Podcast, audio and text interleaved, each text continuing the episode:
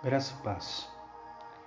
A devocional de hoje está baseada no Salmo 62, verso 1 e verso 2, que nos diz assim: Somente em Deus, ó minha alma, espera silenciosa. Dele vem a minha salvação.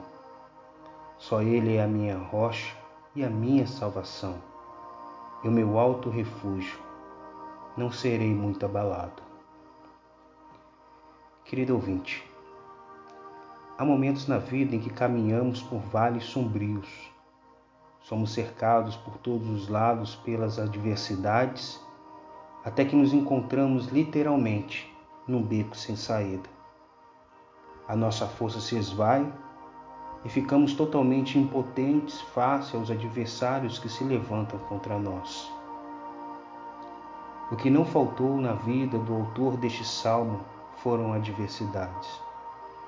Davi foi perseguido pelo rei Saul e por muitos outros adversários, incluindo seu próprio filho, Absalão.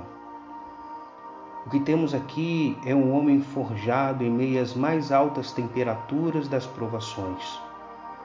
E é exatamente por isso que ele pode nos ensinar com precisão sobre o que fazer quando estivermos em meio aos momentos difíceis da vida. Aprendemos nesse salmo a colocar toda a nossa esperança somente em Deus. Aprendemos que a nossa salvação vem do Senhor.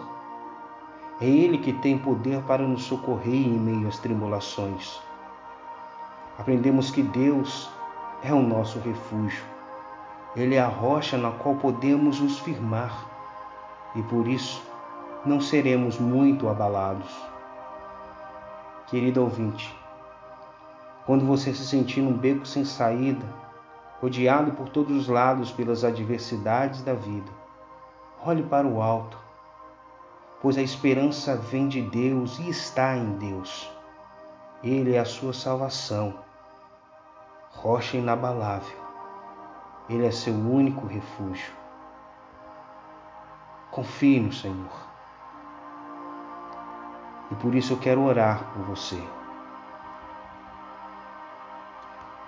Ó Deus, de geração a geração tu tens sido para o seu povo a única salvação.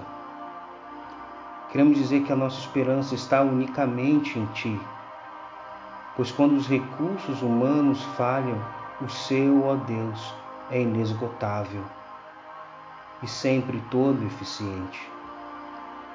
Seja, ó Deus, para os que andam no vales sombrios da vida, a luz. Para os que choram, consolo.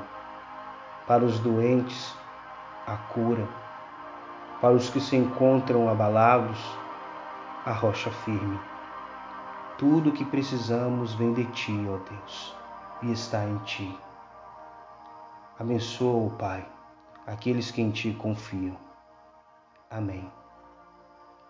Querido ouvinte, vale a pena colocar a esperança em Deus.